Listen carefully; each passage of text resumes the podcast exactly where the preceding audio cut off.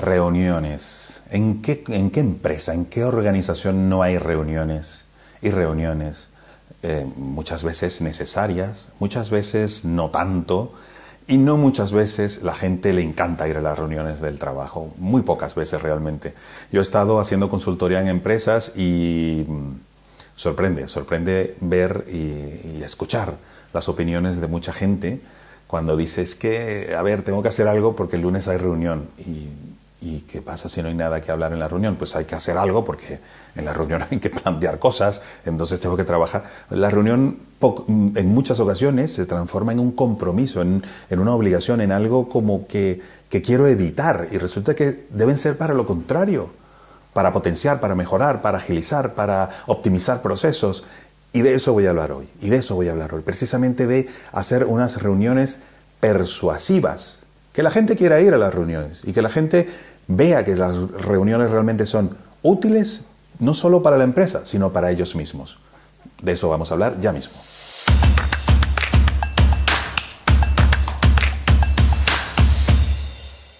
Y hay muchas técnicas, muchas estrategias para que esas reuniones sean bastante más dinámicas, eh, efectivas, atractivas, persuasivas.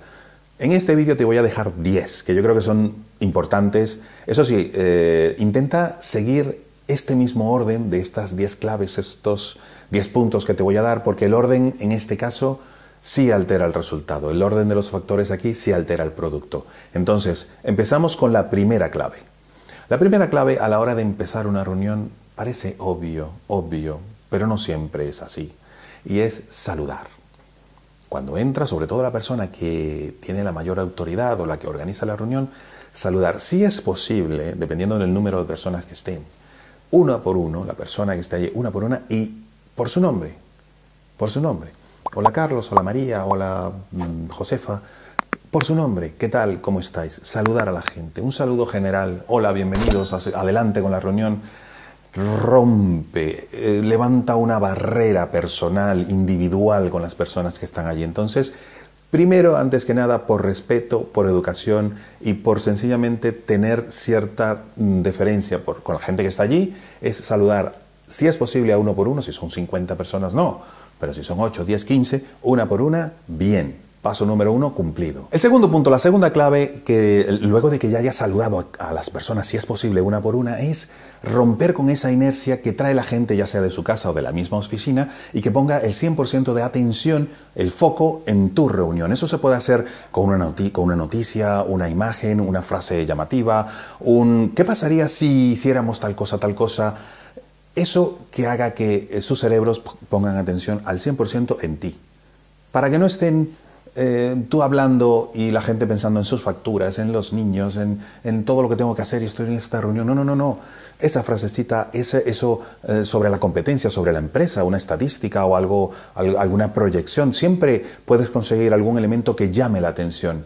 Y en ese momento ya tienes el foco completo en ti para el siguiente paso. Luego que ya tienes la atención total en en la reunión y la gente está no solamente físicamente, sino también sus mentes están allí, Em, es importante en este mismo orden que digas cuál va a ser la ruta de la reunión, de dónde a dónde va a ir. Vamos del punto A al punto B.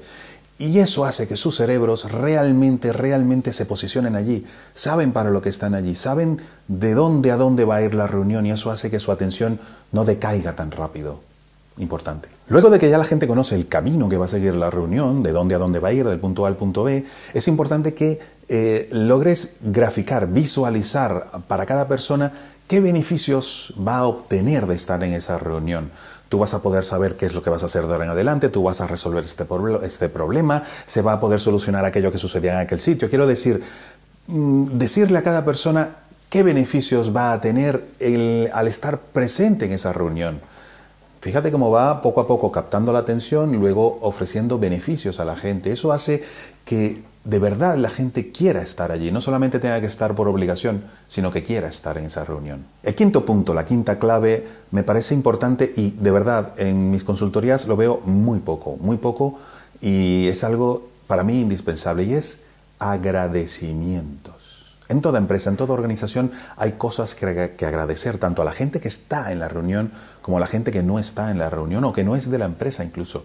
es el momento, es el momento, luego de los cuatro pasos anteriores, es el momento de decir gracias por la semana pasada has hecho esto, has logrado este objetivo. Ese agradecimiento es una diferencia brutal, brutal en cómo la gente va a ver a la persona que está organizando la organización o la está dirigiendo, el líder en ese caso. Esa parte no puede faltar en ninguna reunión agradecimientos. Fíjate que es el punto 5 de 10, es en la mitad de la reunión.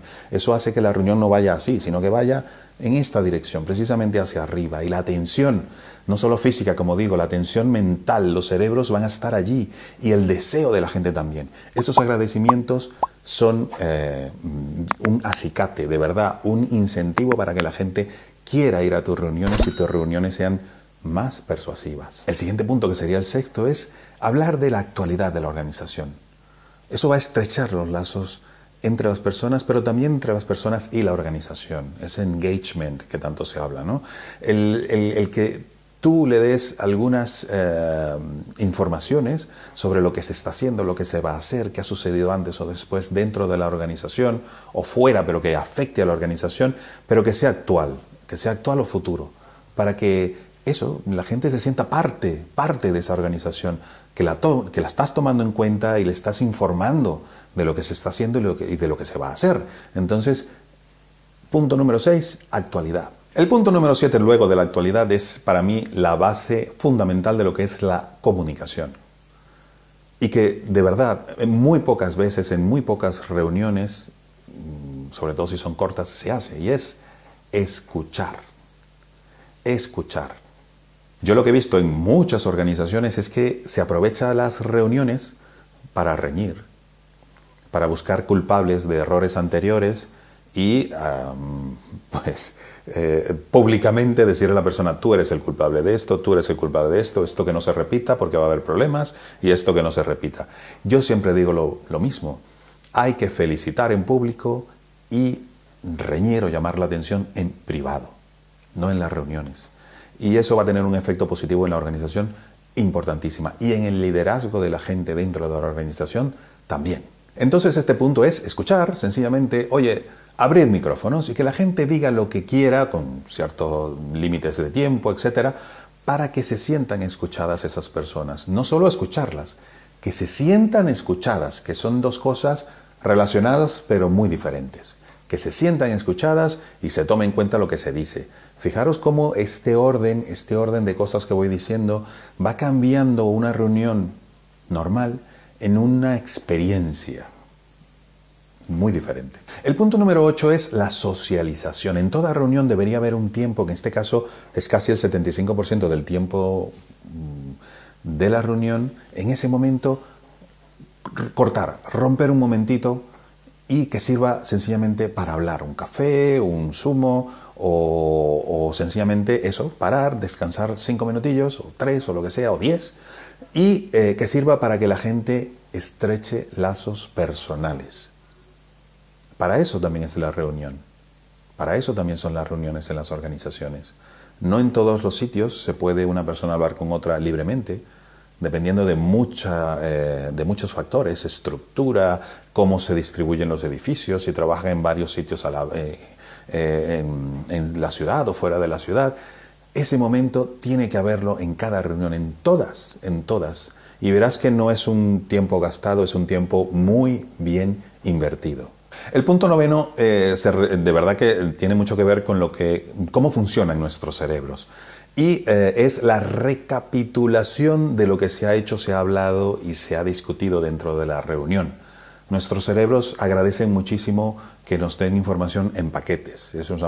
trabajan así para optimizar procesos, los cerebros nuestros. Entonces el hecho de que demos una recapitulación de todo lo que se ha dicho, incluso uno, dos, tres numerado, punto número uno se ha hecho esto, punto número dos se ha alcanzado esto, y eso que la gente se lo lleve, sea email o sea como sea el formato, es muy importante para que se vea de que esa reunión ha tenido un, un, efecto, ha tenido unas consecuencias, se ha sacado algo de esa reunión. Y la gente cuando la ve útil también quiere ir. Y cuando se ve que se toma en cuenta también quiere ir. Y cuando ve que la gente que, que le escuchas también quiere ir a las reuniones. Entonces todos esos puntos van sumando para que esa reunión sea muy efectiva, muy persuasiva y muy eficiente. La décima clave es la última en este vídeo, pero no es la menos importante, ni mucho menos. Hay, muchísimas más, pero quería mm, condensarlas en 10 en este vídeo y recuérdate, siempre en el mismo orden, siempre en ese orden para que sean mucho más efectivas. Es lo que llaman los marketingianos el call to action, la llamada a la acción. Quiero decir, la reunión que ya lleva una estructura bastante, bastante bien eh, desarrollada, eh, es importante que la gente luego tenga algo que hacer eh, de la reunión. Quiero decir, al terminar la reunión, vale, ¿qué me toca a mí? Esto, esto y esto. Y lo importante también es que esas llamadas a la acción sean a, media, a corto, mediano y largo plazo. Las de corto plazo serían de esa reunión específica, pero las de mediano y largo plazo posiblemente se vayan repitiendo en las siguientes reuniones. Pero se puede ir eh, midiendo cómo van evolucionando esas llamadas a la acción de mediano y largo plazo en, las siguientes reuniones. Y con estos 10 puntos te garantizo que tus reuniones van a ser muy diferentes, muy diferentes, pero atractivas, pero persuasivas, y donde la gente se va a sentir tomada en cuenta, se va a sentir que es productiva, que las reuniones vale la pena ir, vale la pena ir y posiblemente se la preparen con tiempo. Es importante incluso que varios de estos puntos los puedas mandar previamente a los que van a asistir a las reuniones para que ya sepan de dónde a dónde va, qué son los puntos, etc. En algunas organizaciones se hace, en otras no. A veces porque no es posible, a veces porque el tiempo no da, o a veces porque obviamos y vamos a la reunión.